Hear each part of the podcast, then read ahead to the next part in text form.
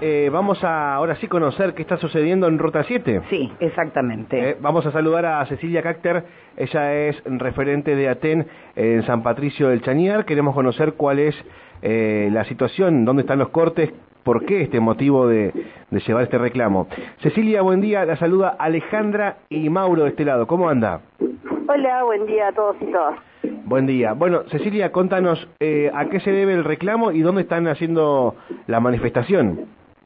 Bueno, este es nuestro sexto día de reclamo. Eh, a luchar, Dame dos. La, la, la agarró con el... con, con Eh, ahí está, el ¿me megáfono. escuchás? Sí, sí, te había agarrado con el megáfono de fondo. Sí, sí, sí, Naira. Eh, nada, eh, nosotros estamos en nuestro sexto día de reclamo ya que no se nos está garantizando el transporte para llegar a las escuelas de San Patricio del Chañar y, y Añelo. Entonces, sí tenemos un servicio mixto, que son los transportes públicos, el servicio Rincón, el servicio Pehuenche y un servicio de tráfico, pero estos servicios no se coordinan y nos dejan varados en los curtes, en los, en los el cruce de las rutas y ahí quedamos y tenemos nos obligan a hacer dedo, compañeros y compañeras nuevamente tienen que volver a hacer, a hacer dedo. Bien, ¿y, y dónde están las protestas en estos momentos, Cecilia? En estos momentos estamos en la ruta 7 a la altura de la, de la estación del servicio Puma. No estamos cortando la ruta, estamos haciendo una panfleteada Ah, y nada, estamos acá sobre la ruta para que se, se dé conocimiento a la comunidad que no es lo que lo que se sale a decir y lo que sale a decir el gobierno, que no queremos viajar en transporte público. Esto no es así, lo que nosotros necesitamos es la coordinación de estos transportes porque estos transportes no nos llevan directamente. Nosotros hacemos muchos transbordos y estos servicios tienen muchísimas deficiencias, por ende se rompe, no coordina con el próximo que tenemos que tomar y así quedamos varados y nos están obligando nuevamente a hacer dedos, que es una de las cuestiones por las que nosotros nos dan el transporte porque la mayoría de los, de los y las docentes que viajamos a estas localidades, más del el, cerca del 90% viajamos desde Plotier, Cipolletti, Neuquén, todos viajamos desde otros lados. Entonces, no es, eh, no es un capricho lo que estamos pidiendo, lo que pedimos es llegar de manera segura a nuestras escuelas, nada más que eso. Eh, Cecilia, frente a estos reclamos, ¿qué es lo que a ustedes le dijeron?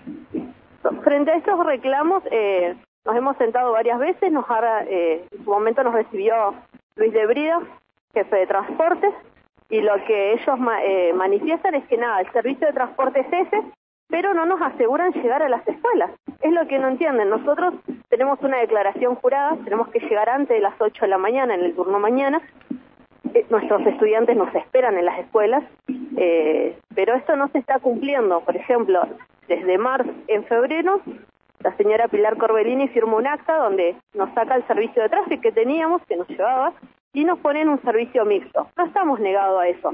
Lo que estamos tratando de que nos escuchen y nos entiendan es que seguimos quedando varados en varios puntos y nos están obligando nuevamente a hacer dedo. Entonces, nuestros estudiantes no están teniendo garantizadas las clases porque no se nos está escuchando. Esto lo sostuvimos desde marzo a julio con muchísimas deficiencias.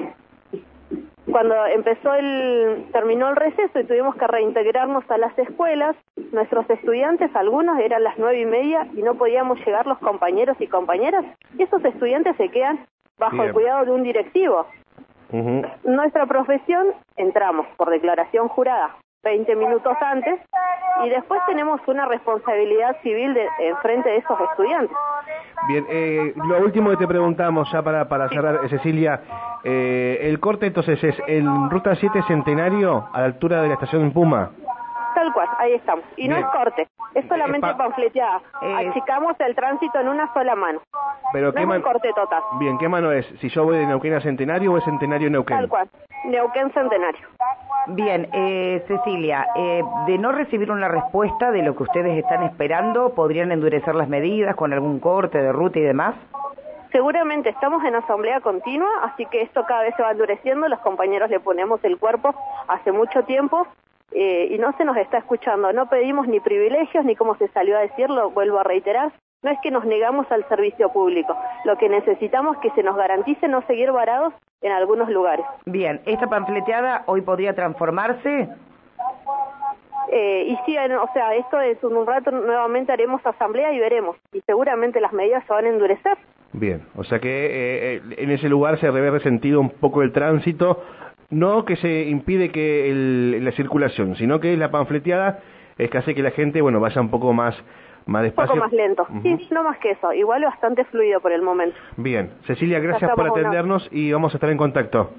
Nada, gracias a ustedes por el espacio. Buen día. Gracias. Buen Cecilia. Krechter es eh, de Aten Chañar, son de Anielo y del Chañar que están haciendo el reclamo, reiteramos, sobre Ruta 7, dirección Neuquén Centenario, Sí. para que se ubiquen eso a la altura de este, la estación de servicio Puma, eh, no es corte, perdón, es panfleteada.